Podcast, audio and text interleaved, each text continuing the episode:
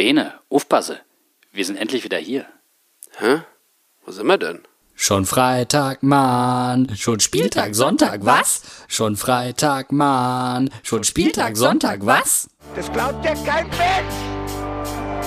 Und ab geht's!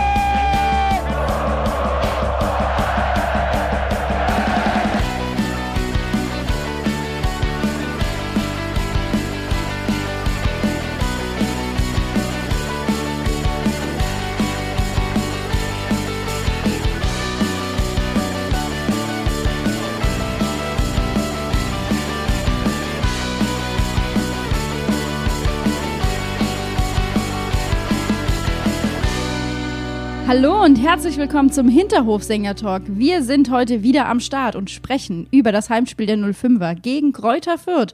Und ich bin Felicitas Boos und freue mich, dass Sie wieder bei mir sind. Hallo Bene.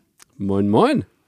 Und gute Janni. Hallöchen, Hallöchen, Hallöchen in die weite Runde. Wie ist die Stimmung an diesem verregneten Supersonntag?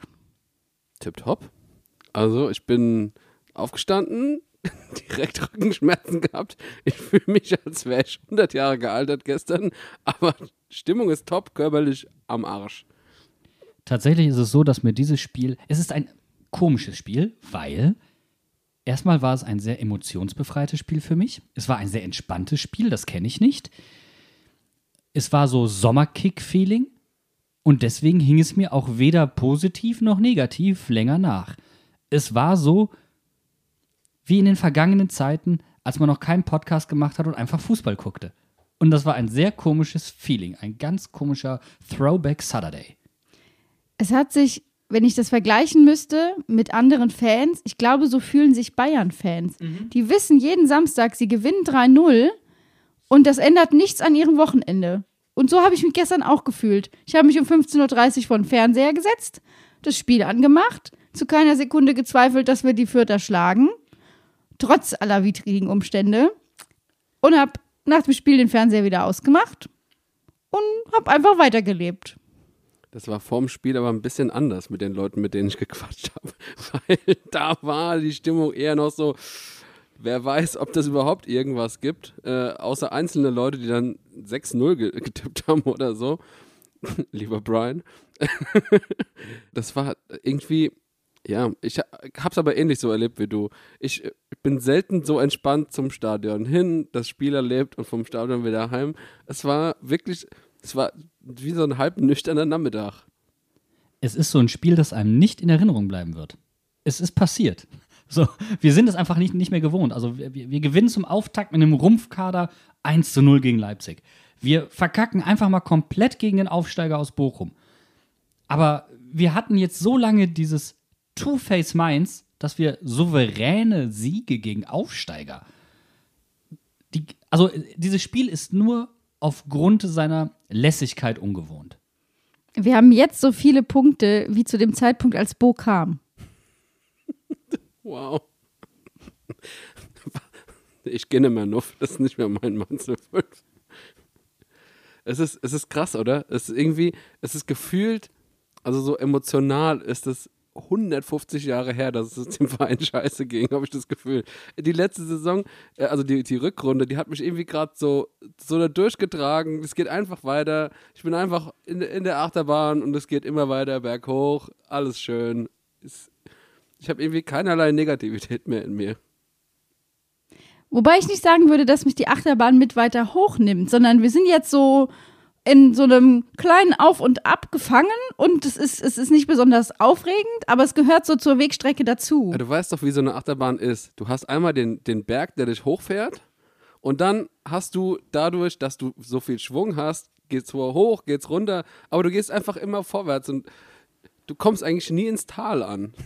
Das trägt sich einfach weiter, genau. Das ist einfach durch die Physik werden wir ins Ziel gebracht. ich würde das so beschreiben mit okay. Es ist einfach okay. Und das ist auch okay. Es ist okay, dass es okay ist. Einfach okay. Okay. Okay. Okay. Okay, Mann. Okay. Okay. Okay. Das 3-0 war okay. Da bin ich anderer Meinung.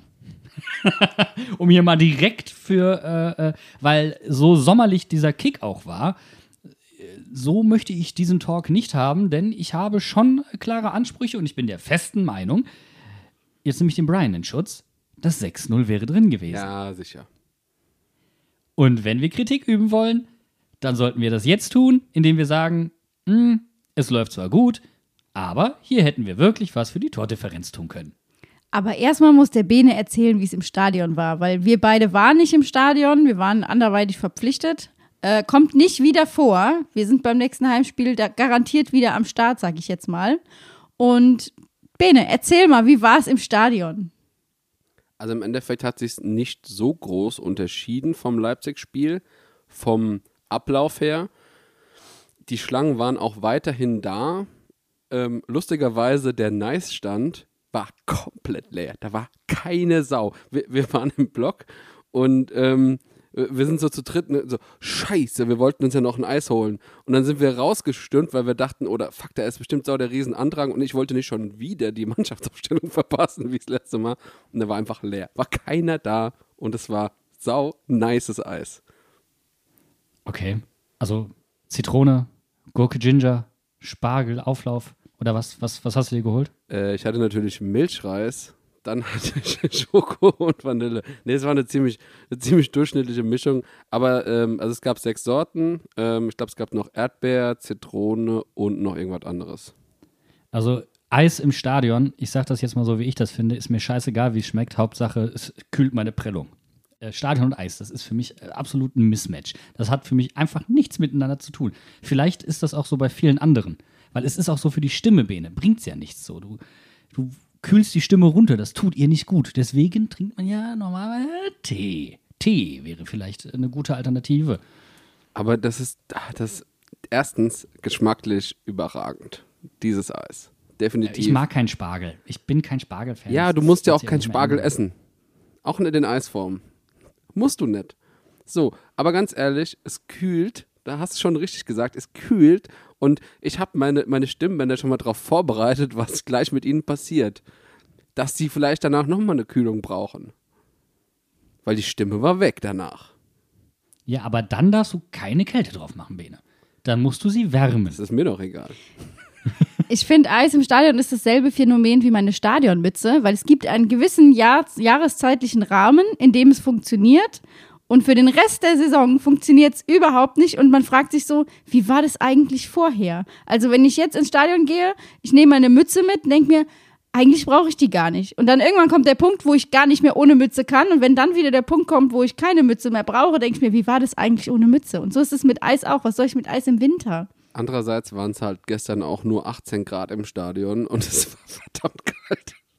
So, dann während dem Spiel ging es aber. Ich hatte aber auch zwei T-Shirts an, beziehungsweise zwei Trikots, weil mein, mein Vater, den ähm, ich ja statt äh, einen von euch mit ins Stadion genommen habe, mir einfach mal vom Spiel ein Trikot gekauft hat. Ohne, ohne dass es abgesprochen war. Und ja, also es war ähm, auf jeden Fall eine sehr schöne Geste. Danke, Papa. Aber es war ja unerwartet. Und dementsprechend war mir dann auch dann nicht mehr so viel kalt. Ja, aber das Spiel selbst, ähm, ich fand es ein bisschen von der Stimmung her nicht ganz so geil wie Leipzig, weil also da hat, hat glaube ich, ja jeder alles rausgehauen. Und jetzt gab es doch ein, zwei Mal mal Phasen, wo nicht so viel gesungen wurde ähm, oder wo auch teilweise Gruppen gegen gesungen haben, weil sie nicht damit einverstanden haben, was eine andere Gruppe angestimmt hatte. Und das nervt mich dann natürlich ein bisschen. Aber vom Fernseher kam das äh, FSV Mainz 05 hardcore geil rüber. Also das war sehr laut. Es, war, es wirkte insgesamt sehr, sehr laut. Es wirkte, es hat eigentlich überhaupt keinen Abfall gegeben im Vergleich zu Leipzig. Also zumindest auf, von, vom Sofascore aus. Null. Da war es ähm, genauso intensiv wie, wie gegen Leipzig, ja. Wobei es hatte natürlich nicht diese, diesen gleichen diesen gleichen Impetus. Es war einfach nicht, es hat nicht so gebrannt, weißt du, es war nicht so unbedingt, es war nicht so, oh Mann, ist das unfair, oh Mann, wir wollen das gewinnen und wow, ist das krass. Es war halt dann doch nur Fürth. Und das Spiel war auch relativ schnell schon sicher. Also, da, du wusstest eigentlich nach 20 Minuten, dass in diesem Spiel nichts mehr passiert. Und dass dann die Leute äh, auf dem Feld wie auch auf, dem, äh, äh, auf den Rängen nicht über sich hinauswachsen, ist ja wohl dann auch klar. Du hättest den halt bequem ab der ah, 30. Minute, hättest du ihnen Eis geben können auf dem Platz. Ne? Aber zum, zum Lecken halt. So einen Eiswagen einfach auf den Platz gestellt. Bene, jeder mit so einer Waffel in der Hand, jeder so ein Kügelchen und parallel Eis schlecken und Bälle kicken. Aber nur eins. Aber so hat es ja auch ausgesehen. Bene, aber so hat es doch auch ausgesehen. Also Familientag in der Kreisliga. Familientag in der Kreisliga finde ich ein schönes Stichwort. Ja, Ist so war unser, das Ist das ungefähr. unser Folgentitel? Ich glaube ja. Ja, Familientag in der Kreisliga, aber es war auch annähernd so viel Geholze, muss man dazu sagen. Ich habe noch nie ein, ich habe, also selten ist mir ein Spiel aufgefallen, wo ich habe, wow, was ist denn hier mit der Nettospielzeit los? Da kommt jetzt die Content-Polizei und sagt: Achtung, Achtung, bitte greifen Sie auf Ihren Tisch neben sich irgendetwas zu trinken. Nehmen Sie einen Schluck aus dem, was Sie da haben. Und wir hören uns sofort wieder nach einem Thementrenner und reden über das Spiel gegen Kräuter Fürth. Ja, holen sich ein Eis. 60 Millionen, würde ich sagen, verschenkt, aber hätte man sich besser sechs Schirles gekauft? Sechs was? Sechs Schirles gekauft? Das ist Schirle. Schirle, der Schirle, der Spieler, Ach, der sechs jetzt. Schirle, ich Ja, sechs Schirles. Da, Schirles. ich habe als, Schor, ich hab als Schorle Schorle. verstanden. Ich dachte, Sechsmal Schirle.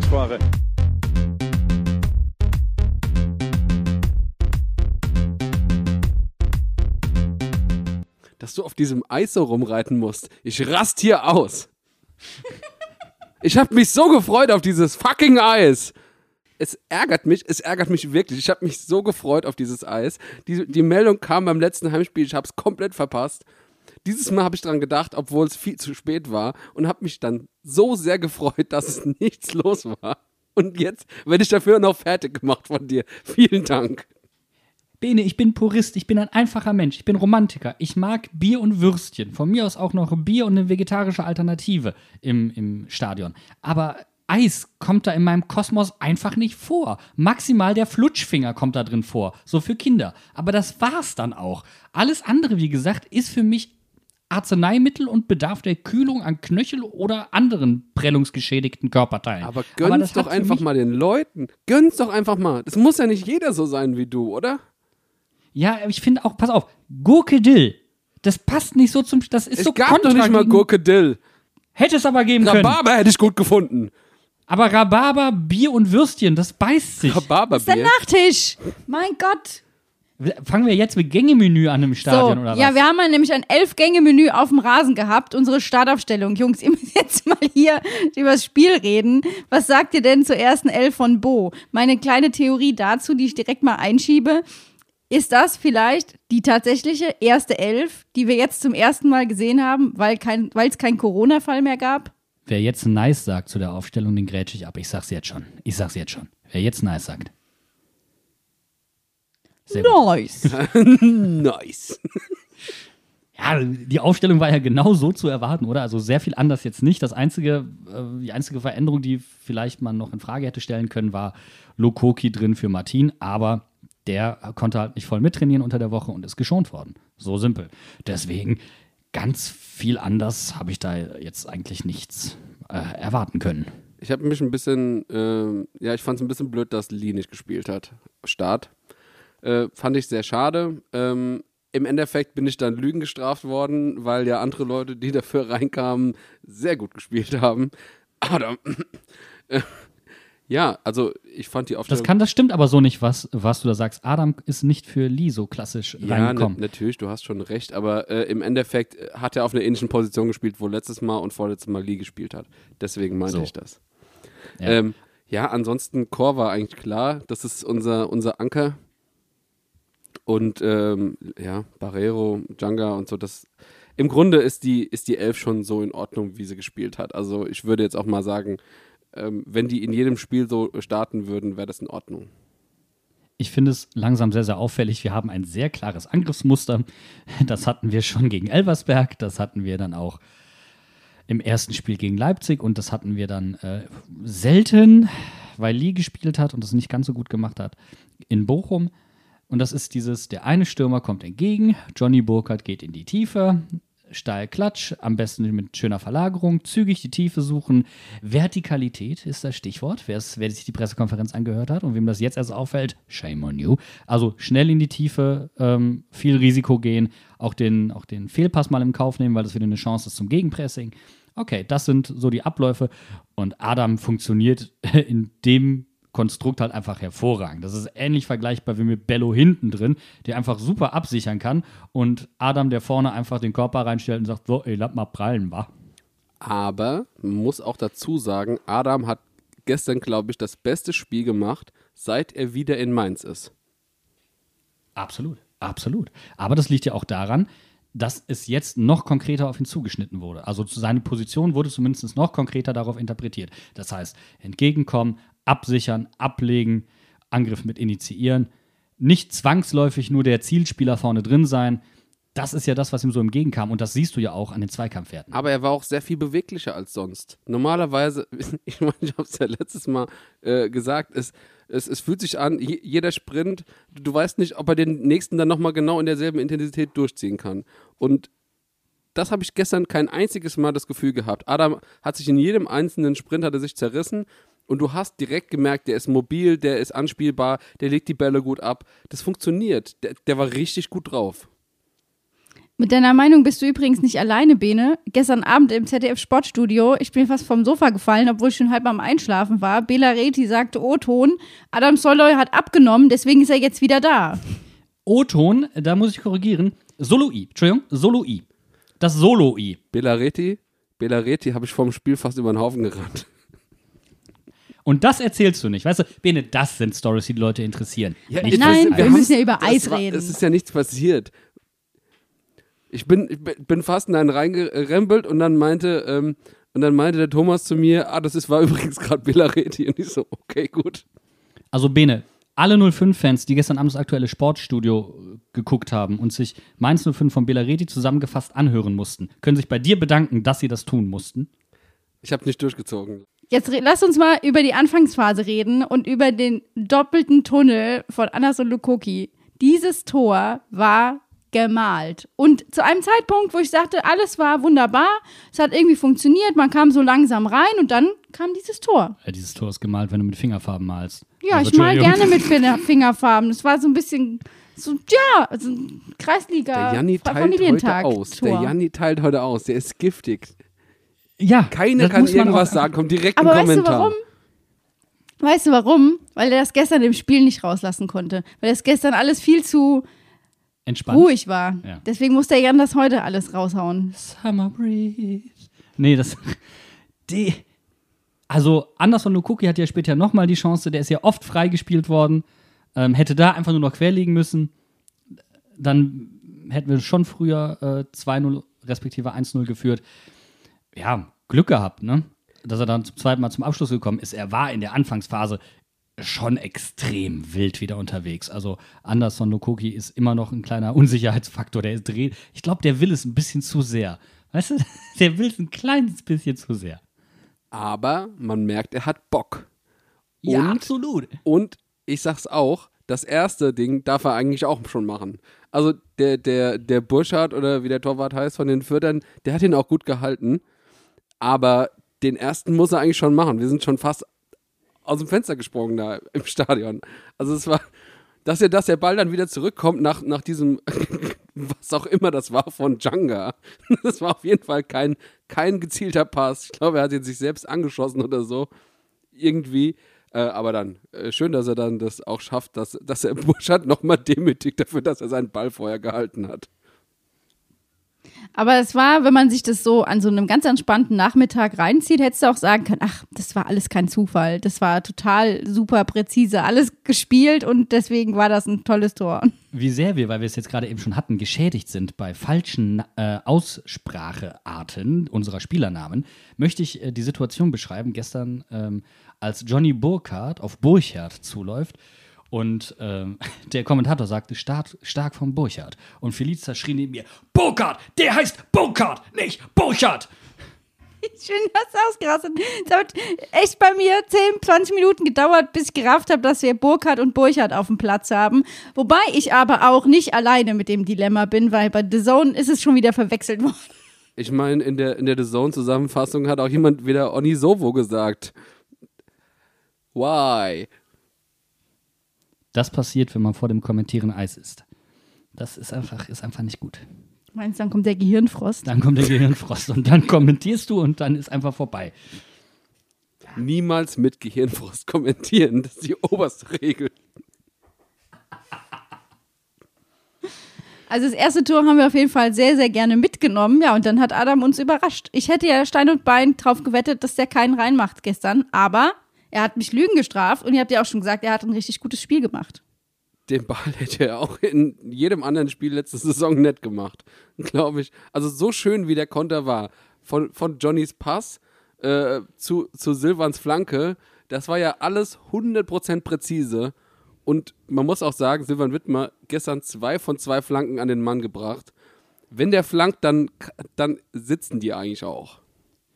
Silvan Wittmer ist für mich übrigens Mann des Spiels. Bester 05er auf dem Platz. Und zwar genau. mit Abstand. Sehe ich genauso. Also wirklich. Äh, Silvan Wittmer ist endlich mal wieder ein, ein Außenverteidiger, der mich an Zeiten von Stanik Pospech, ähm, Park und Konsorten erinnert, äh, wo du sagst, wow, der Mann hat Format. und das ist ein gestandener Spieler, auf den kannst du dich verlassen. Die Situation, wo er fast ausgetrickst wurde und es noch schafft, im Spagatschritt den Schuss zu blocken, war so symptomatisch. Silvan Wittmer hört einfach nicht auf, sondern beißt sich durch. Aber dieses Torbene, das war ja genau das, das war das, das war äh, die Szene, die sie wahrscheinlich beschrieben haben, wie man Fürth am besten knackt. Ballferne Räume nutzen, weil Fürth so krass verschoben hat zum Teil.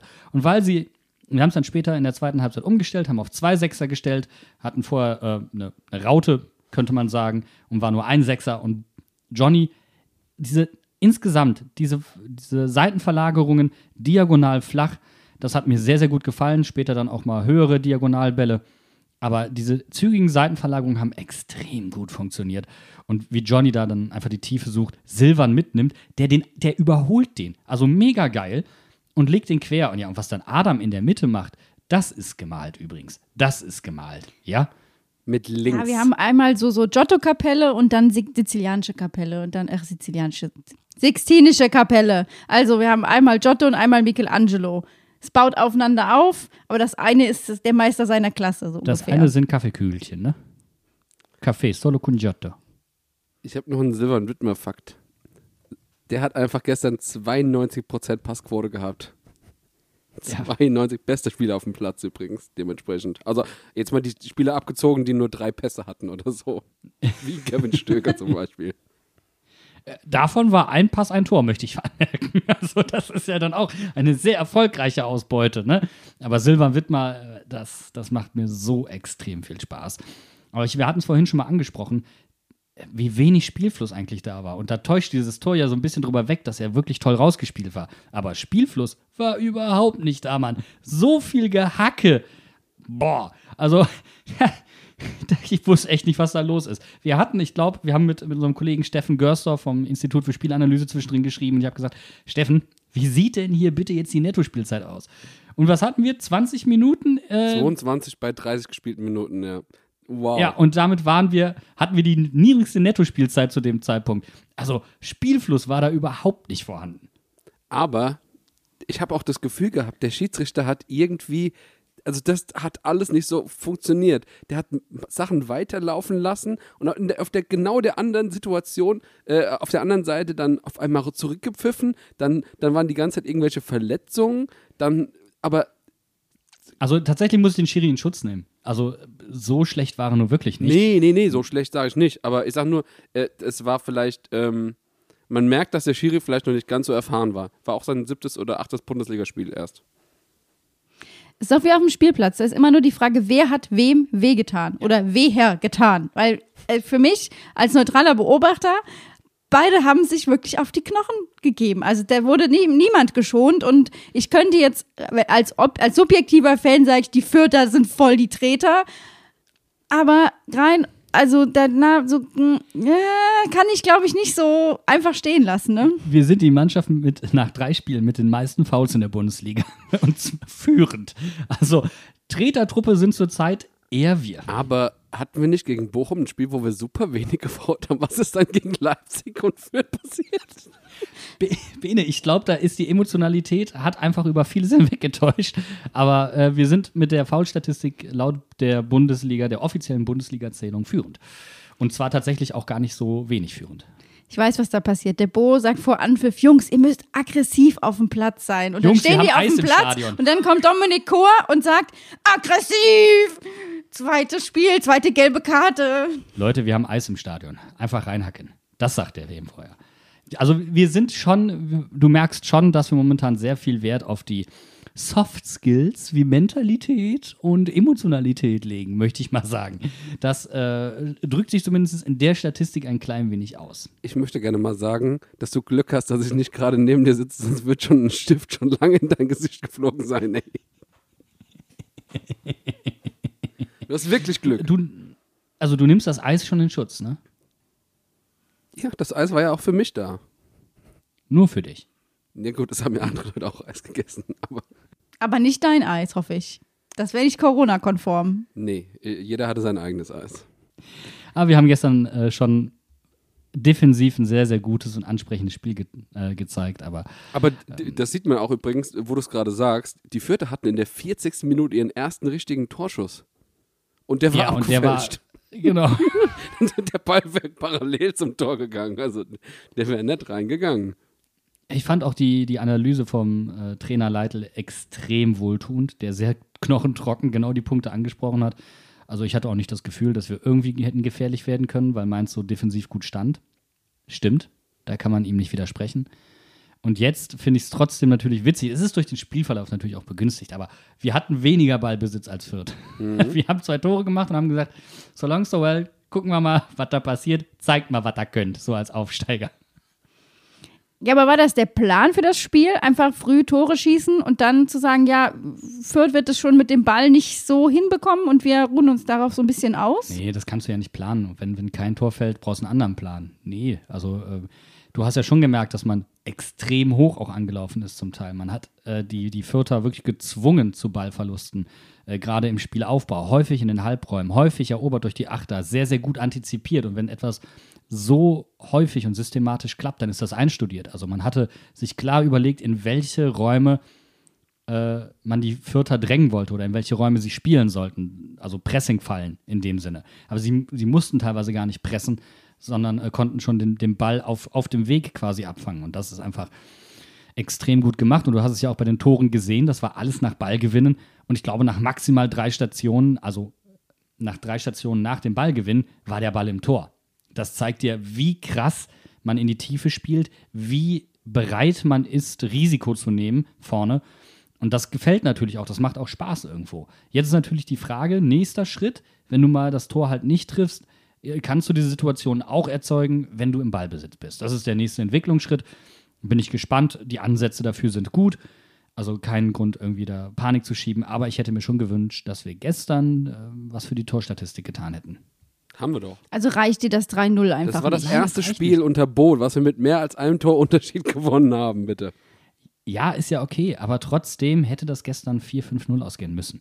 Also die erstens waren die Möglichkeiten da ähm, und zweitens erwarte ich dann einfach, also zumindestens als dieser Elfmeter nicht gegeben wurde, habe ich mir gedacht, so Leute, jetzt vom, vom mentalen Momentum her, Fürth muss gerade durchatmen. Jetzt gerade gebe ich denen nochmal richtig Zucker und guck, was passiert.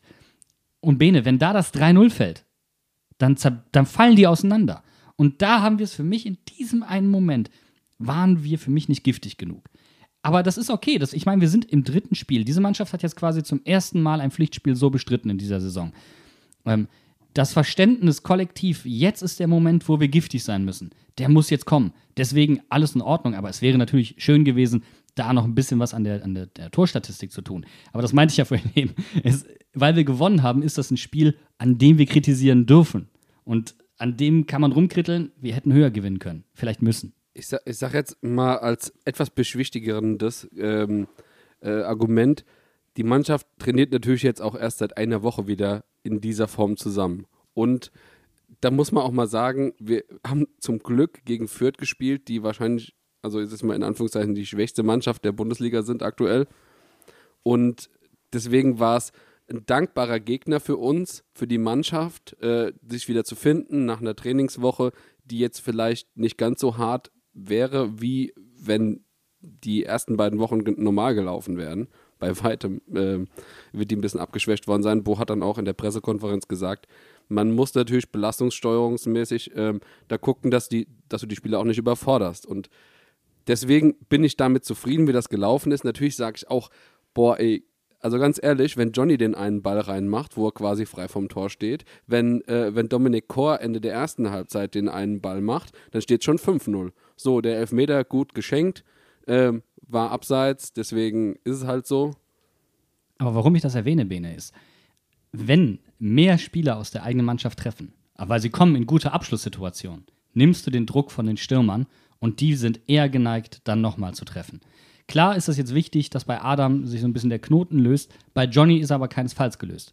So, und da den Druck von den Jungs runterzunehmen, dass sie auch wissen, eventuell leiste ich durch meine Vorarbeit so viel, dass andere treffen können, nimmt ihnen ja auch den Druck. Also das wäre einfach so ein Moment gewesen, schön. Aber das ist natürlich überhaupt, Bene, wir, wir reden hier von, von Kritik äh, auf einem Niveau, ich meine, ist mir doch scheißegal, weil wir haben gewonnen und wir haben 3-0 gewonnen, so.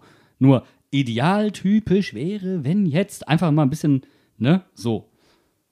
Aber es war ja letztendlich schon so ein Spiel, wo ich äh, ein bisschen schmunzelnd an unsere Sommerreportage vom letzten Jahr denken musste und Kunis Zitat, ja, mit 40er Puls auf der Couch und einem kalten Bier in der Hand. So ein Spiel war das gestern. Das hatte ich einfach nicht.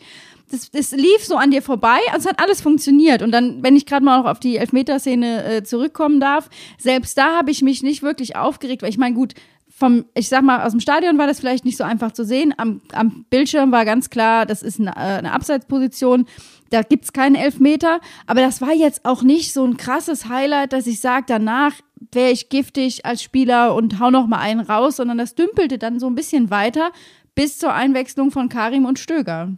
Wir haben sogar im, im Stadion selbst, also wir haben, also das Einzige, was mich an dem Elfmeter, an dieser ganzen Situation gestört hat, war, dass der Schiedsrichter pfeift Elfmeter. Okay, das ist erstmal ein schöner Moment für das ganze Stadion. Dann kriegt er vom, vom VAR was erzählt. Er pfeift Elfmeter, gibt die gelbe Karte an den Spieler und dann macht der VAR nochmal was und alles wird wieder zurückgenommen. Und das Ganze hat vier Minuten gedauert oder so gefühlt. Also nicht ganz, aber äh, zweieinhalb, drei Minuten ganz sicher. Und das ist das, was mich genervt hat, weil jo, ob wir den Elfmeter machen oder nicht, äh, ob wir den bekommen oder nicht, ist okay. Wir haben sogar draußen eher das Gefühl gehabt, dass in so einer Situation vielleicht die Elfmeterserie reißen könnte. Weil, weil es halt Aber- einfach, weil, genau, weil die Situation halt einfach hinten dran, weil du nicht, nicht treffen musst. Wir haben in der letzten Saison, wo wir die Serie so krass ausgebaut haben, wenn wir, wenn wir einen Elfmeter hatten, mussten wir treffen. Wir brauchten das. Und jetzt ist halt Prosi nicht auf dem Platz. Genau. Also das ist dann immer so meine Angst, dass wir dann irgendwann einen Elfmeter kriegen und Prosi steht nicht auf dem Platz, der den einfach wie ein No-Brainer reinschießt. Und Moser hätte den auch gemacht. Kein Problem. Der, der hat übrigens gestern auch ein echt, echt gutes Spiel gemacht. Also, abwehrmäßig habe ich, fand ich nicht viel zu kritisieren gestern. Ich möchte aber nochmal auf die Außenverteidiger eingehen. Äh, beide Tore durch einen Außenverteidiger initiiert. Wir arbeiten eh sehr, sehr viel über die Außen und geben dann ins, ins Zentrum. Toll auch wieder, als Stach dann reinkam. Er hat direkt wieder so eine Situation gehabt wie gegen Elversberg. Aus diesem Halbraum dann flach, wunderschön hinter, hinter die Kette gespielt, äh, sodass du mit dem Gesicht zum eigenen Tor verteidigen musst. Auch das hat, hat mir sehr, sehr gut gefallen. Aber was unsere Außenverteidiger, wie wichtig sie für unser Spiel sind, das kann man nicht krass genug unterstreichen. Und äh, da wird auch nochmal deutlich, warum Silvan Wittmer gestern der beste Spieler auf dem Feld war. Ich bin mir sicher, dass man mit einem anderen Außenverteidiger dieses Spiel nicht so be bestritten hätte, weil er auch, also wo er drauf geht, wo er schon bestimmte Passwege verhindert, ist einfach exorbitant gut. Also gerade defensiv ist er eigentlich nochmal eine Spur stärker als offensiv. Und das, obwohl er zwei Tore vorbereitet hat. Und das ist etwas, das sieht man in diesen ganzen Situationen eigentlich erst im Nachhinein. Und wir werden uns alle freuen, wenn wir mal ein richtig schweres Spiel haben. Und Silvan Wittmer ist einfach eine verlässliche Stütze. Der ist einfach ein Transfer, der war von vorne bis hinten sinnvoll und hat perfekt funktioniert und ist einfach ein so krasser Mehrwert für das gesamte Mainzer Spiel und für die Mannschaft auch. Achtung, ich, ich setze noch einen drauf. Der ist für mich. be- Ich leg noch einen Backfisch drauf. Ja, bin ich denn bekloppt? Kein Eis.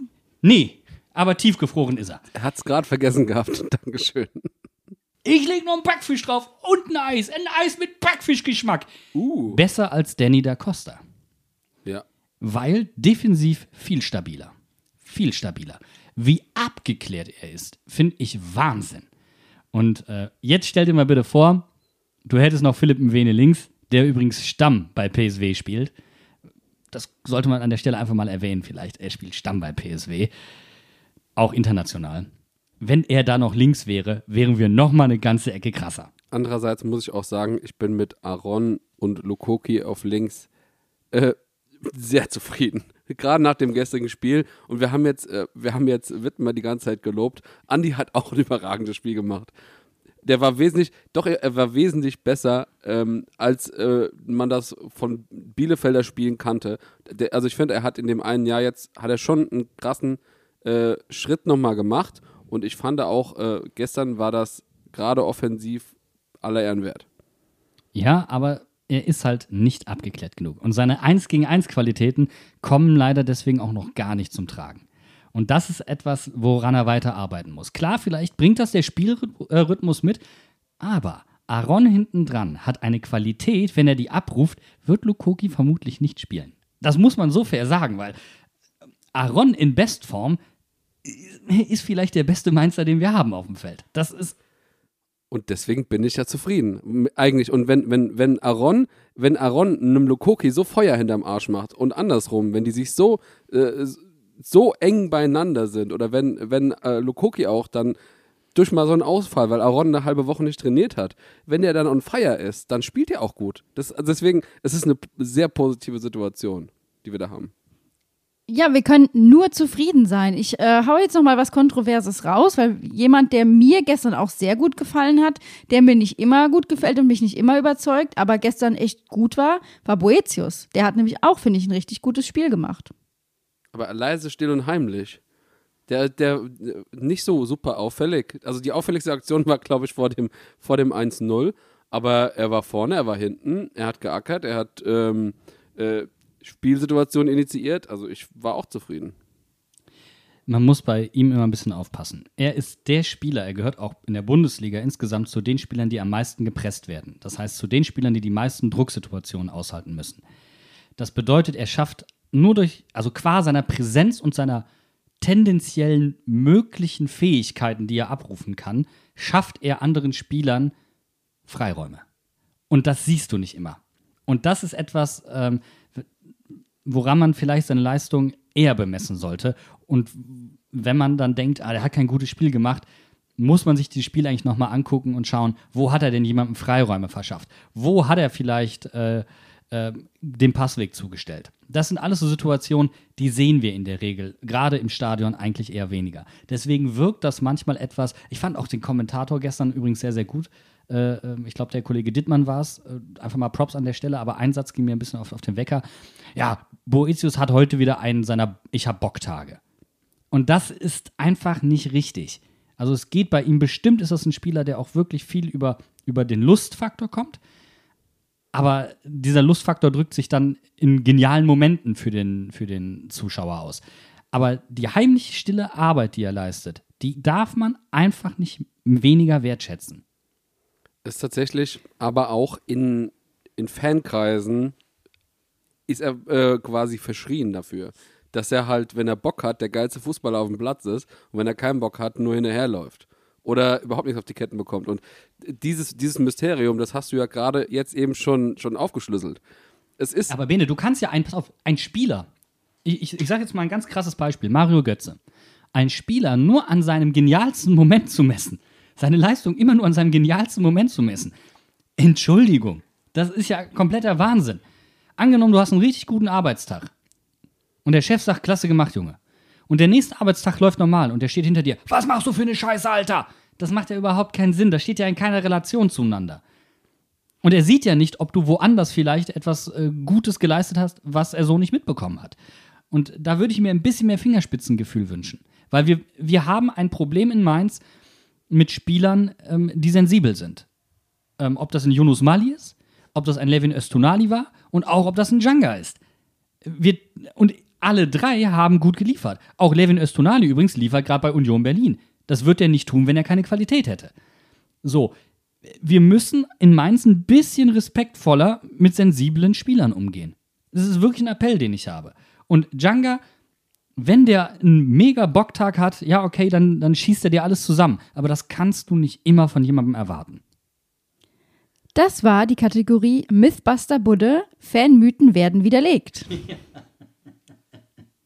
ja, aber das heißt, jetzt mal deiner Theorie folgend, gestern war ein Tag für Boetius, wo er aufgefallen ist. Macht ihn das deswegen Nein. Nicht, eben nicht. Er hat Eben teil- nicht. das war, das war kein, kein flashy Spiel, wo er, wo er äh, Pässe steil geschickt hat und sowas. Der, der hat, glaube ich, ein oder zwei richtig geile Situationen gehabt. Die erste war fast äh, noch, noch vor, dem, vor dem ersten Tor, wo er richtig geil ähm, was Adam in Szene setzt, glaube ich. Oder so. Ähm, aber ansonsten war der nicht so flashy, aber der war überall da, wo er sein musste. Ich habe ich hab wirklich ein sehr gutes Gefühl gehabt bei dem, bei dem Spiel, aber ich achte halt auch mehr auf, auf Djanga und so, was er macht.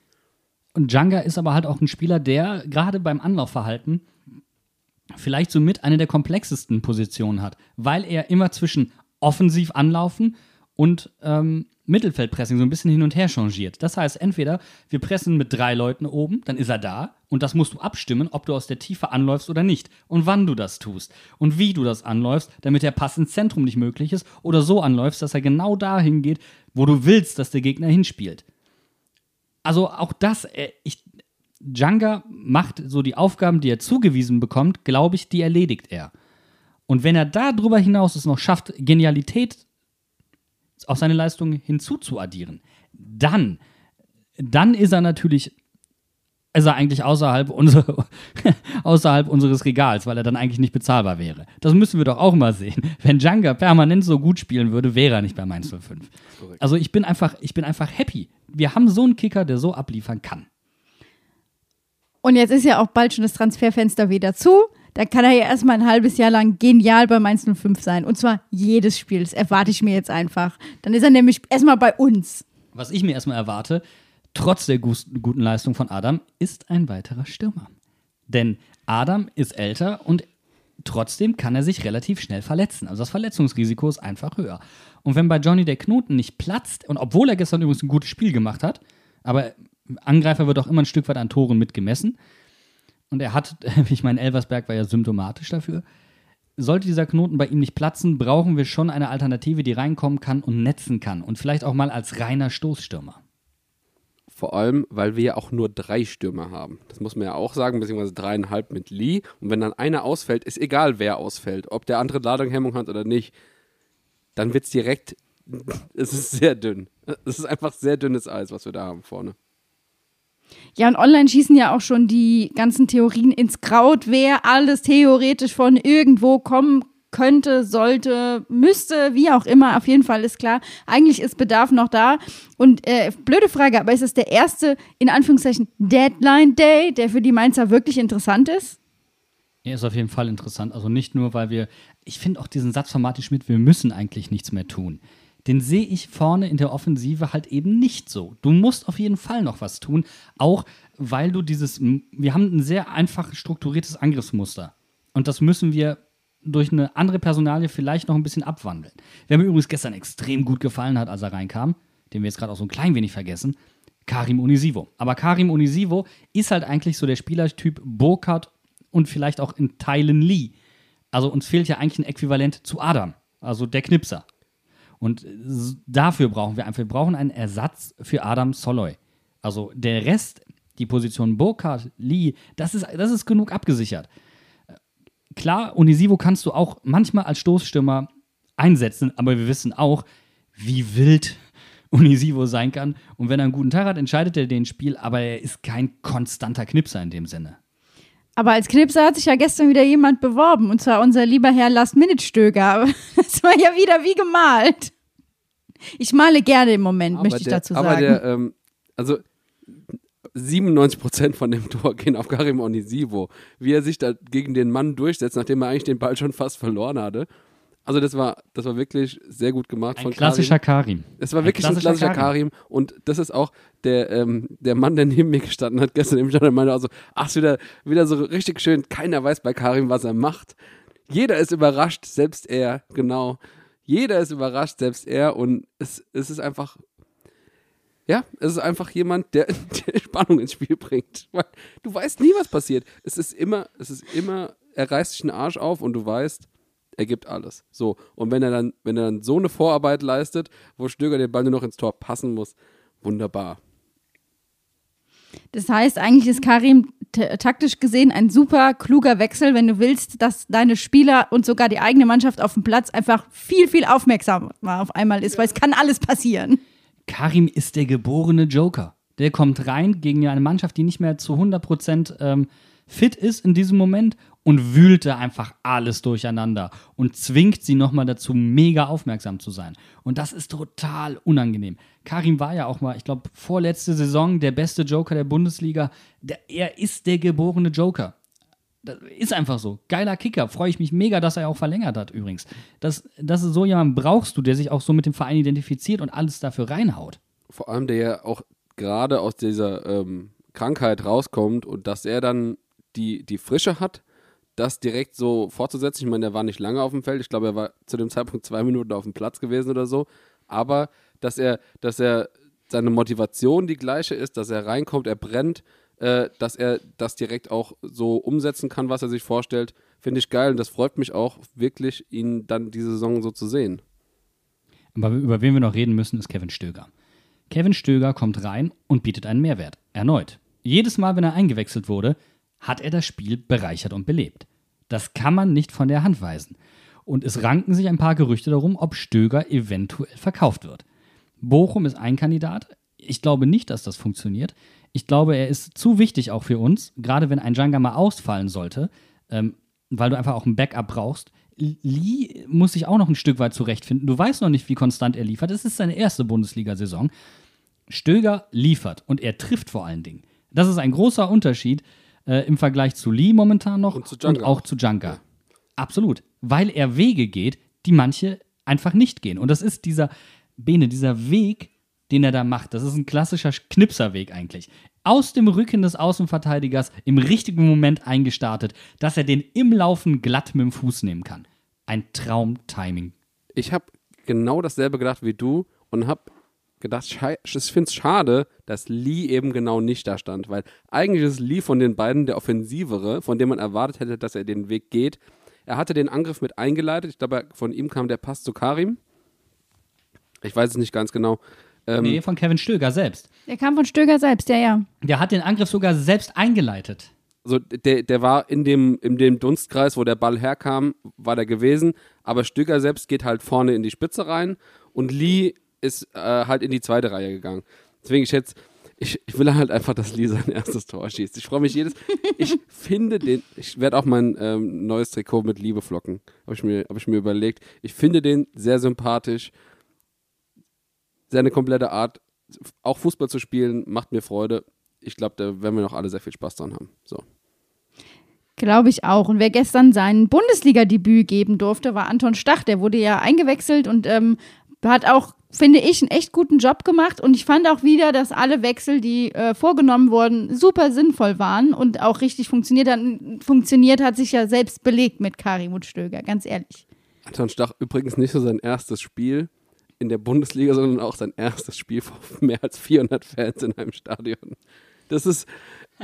Ey, der, der Junge kommt irgendwie aus der vierten Liga oder so, ist von letzte Saison von Fürth geholt worden, ähm, hat seit Corona quasi kein einziges Spiel vor Fans gemacht, kommt jetzt zu uns und darf jetzt sein erstes Spiel vor Fans überhaupt in einem Stadion machen. Wie geil ist das denn, bitteschön? Da, da geht mir das Herz auf. Aber man hat bei ihm das Gefühl, das hat er schon, das kennt er schon. Und dabei ist er für 350.000 aus der vierten Liga geholt worden von äh, Fürth. Ist dann für was? 3,5 Millionen weiterverkauft worden? Das ist auch eine geile. Für, äh, das ist übrigens eine ganz einfache Matheaufgabe. Ne? Einfach die Nullen dranhängen, damit ihr wisst, wie viel das verdoppelt wurde. Ist ja auch egal. Jedenfalls freue ich mich auf diesen Jungen. Ich freue mich richtig auf ihn. Denn er ist nochmal spielerisch für mich ein Tacken geiler als Chor. Ist einfach so. Und er ist so jung. Ich hab, ich freue mich, ich, weißt du, junge Spieler bei Mainz 05, da geht mir das Herz auf. Und übrigens könnte ich weinen, als ich gesehen habe, dass Silvan Wittmer 93er Jahrgang ist. Der ist zwei Jahre jünger als ich. Äh, Der sieht aus wie ein gestandener Mann mit Mitte 40, aber, aber läuft wie ein 17-Jähriger. Der, da bin ich, ich sehe, der ist 93er Jahrgang und denke mir, boah, er ist traurig. Er ist einfach, und ich bleibe dabei, der ist einfach Daniel Brosinski in Jünger. ich, ich könnte, hör mal, ich komme in das Alter, Bene, du befindest dich ja da schon. Gab es diesen Moment bei dir auch, wo du dir dachtest, scheiße, die sind alle jünger als ich. Ja. Den Moment hatte ich schon. Vor allem, als ich, also das, der war eigentlich fast letzte Saison, als dann äh, die, die ganzen jungen Leute halt hier so Nebel, Tower und so, dann guckst du so auf die Geburtsjahrgänge und denkst so, okay, du wirst doch. Nee, das alt. fand ich gar nicht so schlimm. Aber bei Spielern, wo du denkst, die sind älter als du und du siehst, die sind jünger als du, das tut weh. Das tut weh. Der Neville sieht, sieht ja aus wie 14. Das ist ja in Ordnung. Und auch Johnny Burkhardt sieht, sieht aus wie 12. Ist ja alles in Ordnung. Aber Silvan Wittmer und so, das ist einfach. Mann, da hat er mir das Herz gebrochen. Das wird wieder zusammenwachsen über die Länderspielpause, da bin ich mir ganz sicher. Wenn wir jetzt mal auf die letzten vier Spiele gucken, wir hatten ein DFB-Pokalspiel, wir hatten drei Bundesligaspiele. Was ist euer Zwischenfazit vor der Länderspielpause? Ich habe mir mal die, die letzten fünf Saisons angeguckt. Was, was denkt ihr von den letzten fünf Saisons? Wie viele Saisons hatten wir, wo wir mehr als drei Punkte hatten? Davon. Eine? Maximal. Also, wenn wir jetzt die mitzählen, wo wir dabei sind, sind es zwei. Aber wir hatten zwei mit null. Dann hatten wir eine mit drei, eine mit fünf. Nee, sieben. Entschuldigung. 18, 19 hatten wir sieben Punkte. Sogar noch ein bisschen besser. Ja, also es ist wirklich auch, es fühlt sich gut an. Nach den letzten zwei Dürrejahren am Anfang der Saison fühlt es sich einfach gut an, wieder ein paar Punkte am Anfang der Saison zu haben. Ja, sehr ungewohntes Gefühl. Aber irgendwie auch nicht. irgendwie fühlt es sich an wie, es war überfällig. Es war überfällig, dass man sich ein bisschen konsolidiert und wieder ein bisschen Ruhe reinbringt. Kann ich so unterschreiben, sehe ich ganz genauso. Und wir haben ja jetzt auch gerade in dem Moment erfahren, wer uns im DFB-Pokal äh, erwartet, beziehungsweise wen wir erwarten. Es ist nämlich ein Heimspiel und es ist ein Erstligaduell. Wir spielen gegen Bielefeld. Anderson Lukoki trifft auf seinen alten Verein. Ich hab Bock. Ich, hab's gu ich hab gute Laune und wir werden auch äh, Leute einladen, habe ich das Gefühl. Hast du gehört? Ja, habe ich gehört. Das, ich habe noch nie mein Handy rausgeholt, aber ich werde gleich anfangen zu schreiben. Okay, das ist auf jeden Fall ein, ein Kracher-Duell.